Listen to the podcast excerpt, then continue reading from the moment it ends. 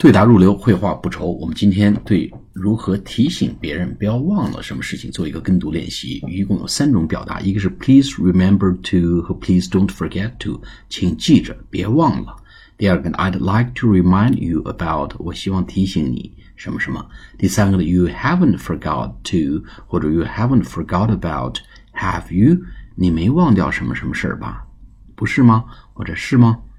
对吗？等等。好，我们来做跟读练习。我们说第一个叫 Please remember to，或者是 Please don't forget to。好，我们说 Please remember to bring it back next Monday。请记着下周一把它带回来。Please remember to bring the book back next Monday。请记得下周一把书给带回来。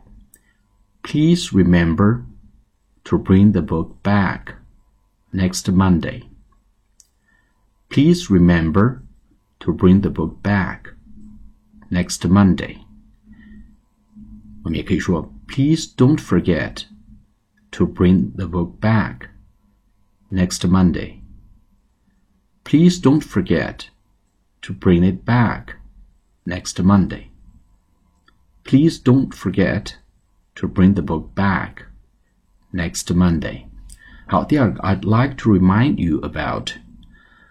I'd like to remind you about the deadline of submission of your paper. 我希望提醒大家，提醒你们关于提交论文的最后期限，deadline 最后期限。I'd like to remind you about the deadline of submission of your paper.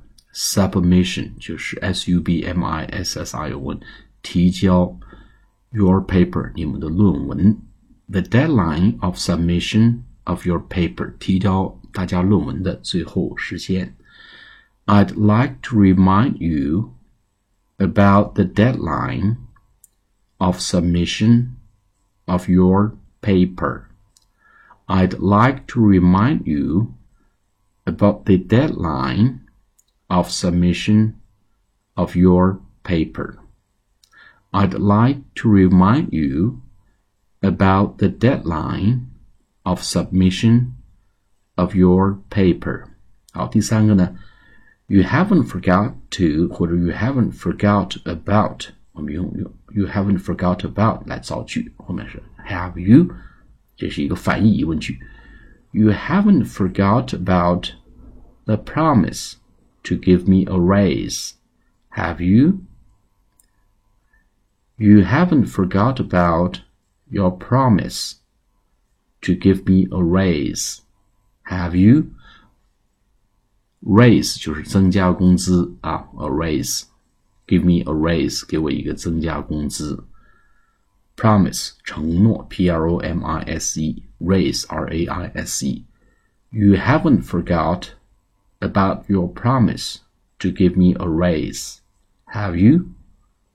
You haven't forgot about the promise to give me a raise, have you? 你没有忘记给我加薪的承诺，对吗？好。 先讲到这里，下次节目再见，谢谢大家。